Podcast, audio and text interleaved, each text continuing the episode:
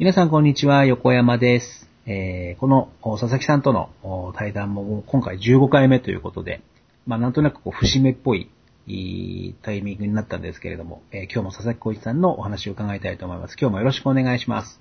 はい、よろしくお願いします。はい。えっ、と、実はあの、今日、あの、この収録始めるにあたってですね、あの、僕の、あの、仕事がちょっと長引いてしまって、あの、時間の変更っていうことでお願いして、えー今に至るんですけれども、はい。あの、今日ですね、ちょっとあの、えっ、と、まあ僕ら、ああの、お客さんとですね、まあ会食っていうこともあって、ちょっといろいろこう話をしながらだったんですけど、あの、今日ですね、まあ僕はあの、えー自分自身の仕事っていうのが、まあいわゆるあのメーカーのお営業っていう立場があって、で、お客さんもですね、やっぱりその、おまあいわゆる製造業だったりとか、あの、電子関係の開発をやってるっていう方が多いんです。えーうんっていう中で、今日はあの、えっ、と、某ですね、えー某つ、えー元、元ですけれども、元、うん。えー某、えー大手通信メーカーさんの、うん。うん。えー方とですね、話をしている中で、うん。あの、面白い話があってですね、はいはい。あの、きっかけは、えっと、自転車に乗る時のヘルメットの値段っていうのが、うん。金からキリまでありますっていうところが 入り口だったんですけど、まあ確かにその高いヘルメットには、高いなりの理由があるんだっていうこと、話をしていて、うん。で、なんでそんな話になったかっていう中でですね、その通信メーカーさんにいた方がですね、あの、F1 レーサーの、あのヘルメットってあるじゃないですか。うんうんうん。あの、フルフェイスの。はい。えあれはやっぱりそのドライバーのお顔面の形状をこう 3D で計測をして、うんえーそのドライバーにぴったりになるように、あのもうすごいこう最新のこう気を使って、えー作るものらしいんですけれども、うん。あの、僕のお客さんは、えっ、と、その F1 ドライバーのヘルメットに、あの、無線機って言いますかね、インカムっていうあの、うんえっ、と、ピットの方と、うんあの、通信して、えー作戦のこうやり取りするためのマイクをつけるっていうのを仕事にしてる方だったんですよ。うん。えーで、その方から聞いたんですけど、その F1 ドライバーのヘルメットっていうのは、うんも。のすごいこう厳重な管理をしていて、うんあの、普段はもう本当誰にも触れないように、あの、まあ、金庫みたいなその閉じ込める環境に鍵をかけてえ、あの、すごくこう、えー大事にしまっておくものらしいんですね。はい。で、ただ、まあ、あの、その方にしてみると仕事なので、その厳重な管理を、まあ、申請をして、ヘルメットを借りて、うんそこにその、おまあ、耳から聞こえるスピーカーやらですね、喋るマイクを取り付けるっていうことを仕事にしてるんですけど、うん。あれっていうのが、あの、もう本当にもう、えっと、グラム単位で重さまで管理をしていて、うん。あの、電子機器を取り付けるって言った時に、当然そのスペースに穴を開けたりとか、少し細工をしないといけないので、うんあの、ヘルメットのその内装材を少し削るんだそうです。うん。で、削ったそのカスも、最後、返す時に、うんえー提出をして、えー重さを測るそうなんですよ。で、その管理してる方からすると、本当にグラム単位で、えーと確かにこれこうしか削ってませんよねとか、あの、この、これだけの細工しかしてないんですよねっていうことまで、あの、管理をしていると。うんで、その背景っていうのは、その F1 ドライバーの、あの、まあ、命を守るものだからっていうことで、すごい厳重な管理をしてるっていう話があってですね、僕その世界を知らなかったので、あの、すごいこう、へーと思って、あの話聞いてたんですけど、うん。えーその方がその、なんていうか仕込んだヘルメットは、うんあの、かの、かのアイルトン・セナのあのうんヘルメットとかっていうのも名前に上がってきて、へえーえ。僕、その F1 詳しくないんですけど、あうん。の詳しくないくせにアイルトン・セナはすごい勝手なヒーローになっていて、僕の中で。うん そのヒーローのヘルメット触れたんだ、へーっていうのが、すごい羨ましかったっていう。はい。だからまあ、こういったこう、あの、電子機器を扱っていながらも、そんな話題もあるんだな、って思って、えー面白かったんですけへど、え。すごいっすね。えーだからそういう管理してるんだっていうのがあって、えー驚きました。はい。セナ、セナが、セナが死んだ日は僕の誕生日の日だったんですよ。あ、そうなんですか。へ1日でね。ー。はい。なんか4年めいたもの。そうですね。へー。5月1日、そうか。佐々木さん5月1日お生まれですよね。ええうん。そそうか。メーデーですよね。どうでもいいんですけど。はい。まあ、そうかそうか。なんか因縁めいたものがありますよね。ねえ。面白いですね。面白いですよ、ね。そんな管理がされてるんですね。もう本当に驚きました。ヘルメット一つでそんな管理、グラム単位で管理してるってすごいなと思って。うん。で、なんか一応そのお方曰く、えー3グラムまでは増減許してくれるらしいんですけど、うん。さ3グラムって1円玉3枚分だよなとか思って。すごいなと思って。はいうん今日そんな話をしたんで遅れてしまったんですいません、遅くなりました。はい日本の、日本の技術がそういうところにうんいや、本当に。来てですね、細かいところがね、やっぱり日本はすごいですね。うん、そう思いました。もう改めてそう思いました。ううんんはい。ですね。まあ、すいません。ちょっとそんなことで、あの、遅くなってしまったんですけど、えっと、今日もですね、あの、え前回ちょっと、あの、告知、告知というか、まあ、お話ししたように、あの、我が家の長女シリーズ、んということで、また今日もお話聞いていただきたいなと思っております。うんはい。えっ、と、前回ですね、まあ、うちのあの長女は、えーまあ、保育園に入学して、で、まあ、その、おちっちゃなコミュニティというか、まあ、保育園の中での社会性のところでですね、まあ、うん他の子に、まあ、ちょっとした怪我を負わせたりとか、あの、まあ、ちょこちょこトラブルを起こしてくれて、えーそこで、まあ、親として、えー困りましたっていうことをちょっと思い出しながら話ををしてきたんですけれども、あの、さらにですね、えっ、と、うちの長女っていうのが、まあ、あの、もうその頃診断名がついてたんですけれども、うん。あの、その診断名っていうのが、えっ、と、け結構この辺のこう田舎の町ではあんまりついてない、当時あんまりついてない診断名で、あの、えっ、と、単なるその広範性発達障害とかじゃなくて、えー反抗挑戦性障害っていうようなことで、えなんかすごいこう、はじ初めて聞くような名前がそこで出てきたんですけど、要はその前回、うん、もう話したように、まあ、割と暴力的なっていうところがあって、えーまあ、先生からすると、まあ、もろもろのお行動を見る中でそういう名前がついてきたっていうのがあるんですけど、えっと、まあ、結局、あのーまあ、ここですごく僕、反省したのがですね、えーなんでそういう症状に至ったかっていうところで、割とあの、ね、あの、何回か前の、えー相談でもいろいろ、はい、あの、佐々木さんのお話聞かせてもらったんですけど、あの、僕も奥さんも、割とその世間体をまあすごい気にするたちっていうのがあったので、うん。あの、子供をですね、まあいわゆるその、他に、よそ様に迷惑かけないでねっていうことで、あの、かなり、その僕らが思う方にこう当てはめよう当てはめようとしてきたっていうことがあったんだと思うんです。うん。で、えーなんだけど、まあ、彼女にしてみると、えーそれ自体は、あのーなんていうか、受け入れがたいっていうところがあったと思うんですけれども、うん。まあ、どうしても多分僕ら、まあ、子供からすればすごい高圧的だったと思うんですけど、うん。あの当てはめるんで、えーまあ、本人は、まあ、しぶしぶやっちゃうけど、えーそこからはみ出るエネルギーが、まあ、僕らから見ると暴力だったりとかトラブルっていうところに繋がってしまったんだっていうことを思っていてですね、うん。で、まあ、すごくそこを反省してるんです。うん。で、うん。で、今でしたら、まあ本当に佐々木さんからも、あの、何度か話聞いてるんですけれども、うん。もっと子供のえ言うことをしっかり聞いて受け止めてあげてればよかったなっていうところがあってですね。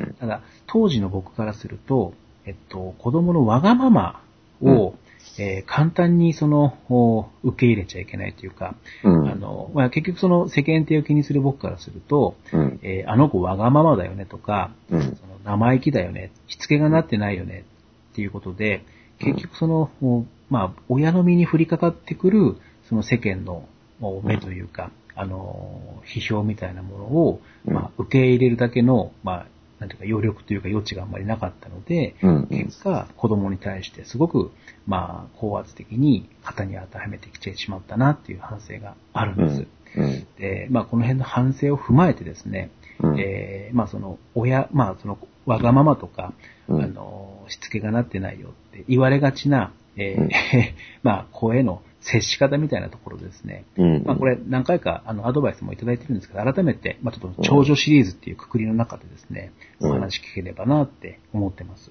うんはい。今何歳でしたっけ？えっとね、今、小学校6年生です。うんはいその後どういう感じになってるんですか、そこから。えっとね、あのー今は、すごく落ち着いたんです。あの、うん。まあまあ、あの、ふてぶてしい態度っていうのは引き続きあるんです。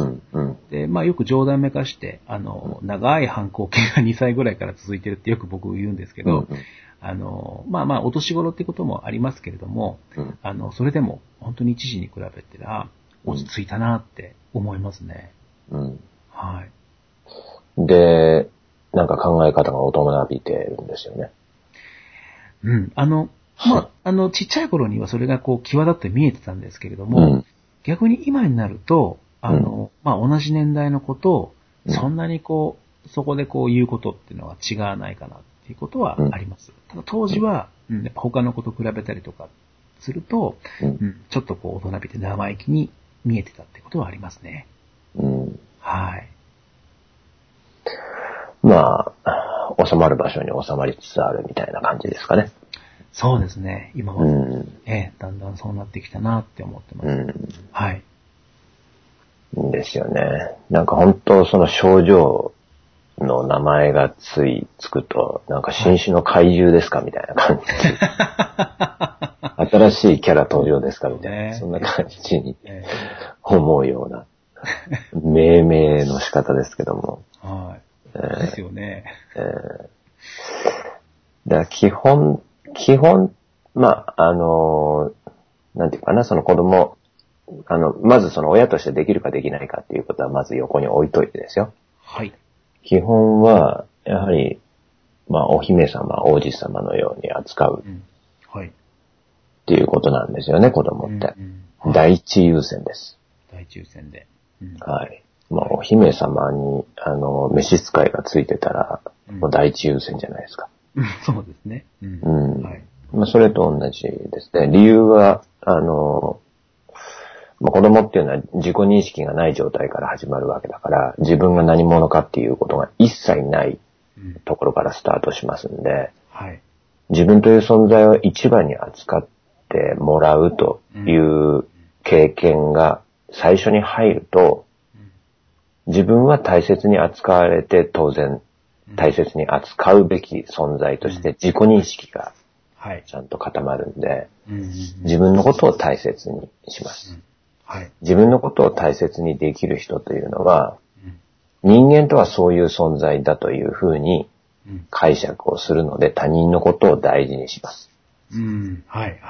なぜなら他人も大事に扱われて当然だ存在だからです。はい。はい。うんうん。そこがまあ大前提なんですね。うん。でところがまあ、そうはいかないんです、現実はうん。なぜならば、親は忙しい。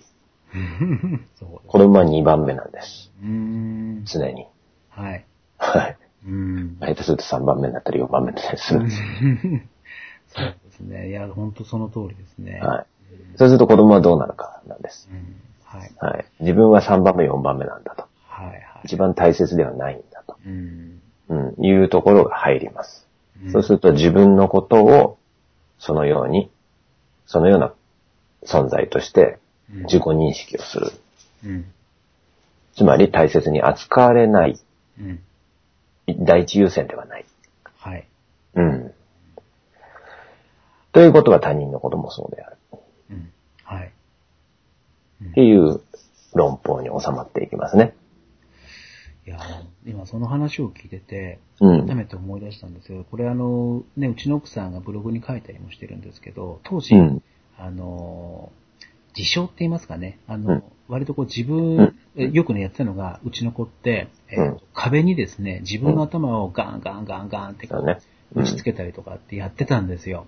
うん。うん、で、最初の頃は、なんかちょっとそれがふざけてやってるのかなっていう感じだったんですけど、やっぱりよく観察すると、うんやっぱそこ、ストレスがある時にうんやってるんですよね。うん。だからまあすごくそれで、あのー反省しきりでですね、うんまさにそのおっしゃっていただいたように、一番にしてあげなかったっていうところがすごく悔やまれるんですね。うん。うん。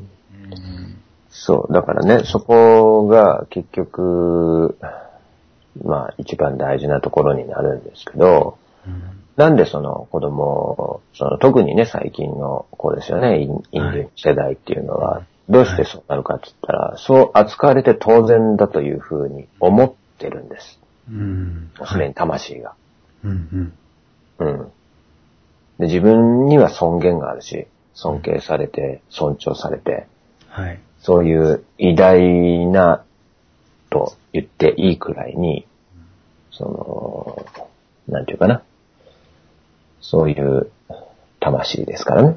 で、それ、それの魂レベルでそういう認識が強いんですよ。はいそはいそうじゃない扱われ方をするとですね、はい。混乱しますよね。ああ。うん混乱うん。そうですね。で、当然その、そうじゃないっうん。ていう、いや、本当はそうじゃないっていうところで、その葛藤が起こるわけですよね。うん。うん。だから本当に一番に扱うっていう、うん。一番大切なものとして、お姫様のように扱うっていうところがすごく基本になります。で、結局じゃあしつけってどうやってやったらいいんですかって言って、はいこれはもう話は、その、大切だから、うんちゃんと教えなきゃいけなくなるんですよ。うんはい、はい。大事だから。うん。で、この世界っていうのは、まあ、その、ね、どんなに魂がに尊厳を持っていようがですね、このはい物質の社会ですし、うん。今の人類が共有している現実を生きるうん。ために学習しなければいけないことがいっぱいあるわけですよ。はい。でまず、その昼と夜があるってことですね。昼と夜がある。はい。はい時間があるってことですね。うんうん。で、その時間、時間に沿ってええ。世の中は動いてます。うん。はい、はい、はい。はい。うん。だから、はい。何かをするときは決まってるんですね。家族の中でも幼稚園でも。うん、その時間によってという意味ですか？そうですね。うん、はい、はでい。みみんなで一緒にやっていかなければ、はい、はい、そうですね合。わせていかなければいけないはい。現実がそこにあるわけじゃないですか。はい。うん。それは学習する必要がありますよね。うん。うん。はいで、学習する必要があるっていうだけの話であって、うん。その、そんなの別に、あの、トイレだってちゃんと覚えるんだから、うん。猫犬じゃないんだから。うんだけど、はいトイレくらいちゃんとできるわけだから、時間を守るくらいはできるようになるんですよ。うーん。当たり前なんだけど。うーん。お姫様のようにちゃんと大地で扱っていれば反抗はしないんです。うん。大切に扱ってくれているっていう人が、じゃあ、あの、ご飯だよって言ったら、あ、わかった、ご飯だねって。うん今日何ってなるんですよ。だけど、一番に扱ってくれてないっていうのがあると、はい、はい。今ご飯だよって言った時に、いや、うん今遊んでるってなるんですよ。うーん。いやー、はいうちそうだわ。はい。それは結局、は子供がお父さんお母さんって何かを求めた時に、い。はい。ちょっと待ってってやったからですね。だから2番目に扱った、3番目まあ、にそこ扱った。耳が痛いですね。そうですね。うん。でも忙しいからしょうがないでしょそう。まあ、しょうがなくない場面もねあったと思いますけど。耳が痛い。その通りなんですよ。うんそう。ここ本当にね、気をつけた方がいいんですね。そうですね。うん。いや、でもね、僕今でもやってるな。ちょっと待ってねって、やっぱり言っちゃいますね。うん。なんかまあそこが、まあ、あの、すぐにパッと出ちゃいます。まあ、でも、親もね、そうやって扱われてきてるんで、そうなんですよね。それが普通なんですよね。そう僕らから。うーん、そうなんですよ。うーん。でね、ここ、ここ大事なんですよ。できるかできないかっていうのは、はいまあ置いといてなんですよ。はい。で、できるように頑張るっていうのも当たり前の話で、これも、えーそうだというもんで置いといてほしいですね。うん。はい。じゃあね、その、大事なことは、要するに、その、本来、まあ理想の形というかね、はい。目指す形っていうか、うん。は、えーお姫様のように第一に、一番大最優先っていうことだっていうことを分かった上でですよ。はい。でそうはできないのが現実。うん。それが現在地になります。で、目的地はお姫様。現在地はそうできない。はい。で、この二つをちゃんと自覚しておくっていうことが必要で、はい。で、あ、しまったって思った時うに、ん。はい。気がついた時にちゃんと修正することなんです。うんうん。修正。はい。で修正は、基本は謝罪から入りますよね。あ、ごめん。うんはい。うん。うんこれがあるかないかです。そうですね。で、ごめんごめんがあるとですね、はい。結局、本当はちゃんと第一に扱いたかったんだっていうことが子供に伝わります。うん。でもなんか事情があって、その事情がなんだかよくわからないけども、うん、できなかったんだなってうん。いうことがわかります。これはすごく大事なことです。なるほどね。はい。そうですね。まあこれが現実じゃないですか。理想と現実っていうものをちゃんと受け入れるっていうことがはい。子供の中でできるようになっていきますから、はい。うん、頑張ってくれてるんだなって私のためにってなりますし、ということは結局、第一優先に実際扱ったかどうかではなくって、はい。第一優先の存在、親に対して自分という子供としてのね、自分が親にとって第一優先の存在なんだっていうことが伝わりますね。うん。ですね。そう、割とね、その、まあ、うちの長女もそうなんですけれども、その発達障害のこの特徴の一つで、うんえー何の脈絡もなく、また親のこう、事情やら何やらは全く関係なく話しかけてくるっていうのが、まあまあよくある、今でもよくあるもんですから、うんどうしてもね、ちょっとそう思っていても、うーん、まあ本当にこう、突然降りかかるものに対してっていうところで、まあなかなかその、うん、対処が難しいっていう場合もちょっとあるかななんて今思って。そうですね。あの、難しいことですよ、これは。そうですよね。うん、だ脈絡なんかあるわけないからね。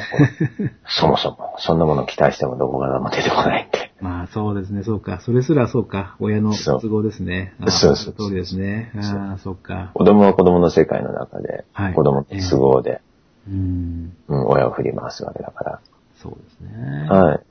そそれはまあ、あの子供の、うん、子供は親を振ります。当たり前なんですね。はい。うん。で、その親がそれに応えるっていううん。ことなんですよね。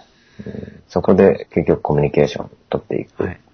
自分が何者かを子供は学んでいきます。うん。扱われ方で何者かが分かっていきます。うん。分かっていくというか、はい受け取っていきます。うんはい。はいまあ、これ本当今からでもね、ちょっと本当に修正していかないとっていうふうに、改めて今聞いてて思ってますね。うんそれとまあ、できないですよ。そうなんですよね。そんな簡単には。い今はね、すごく言われて、よしって思うんですけどはね、いざそこに娘がいたりすると、果たしてできるか。うんえ。まあでも、そこを、こう、意識を常にそこに持っていけば、うんえね、100%できなくても、そのパーセンテージを上げていきたいなって思うんで、そうですね。はい。いきたいですね。はい。うんいやー、わかりました。よくわかりました。ありがとうございます。はい。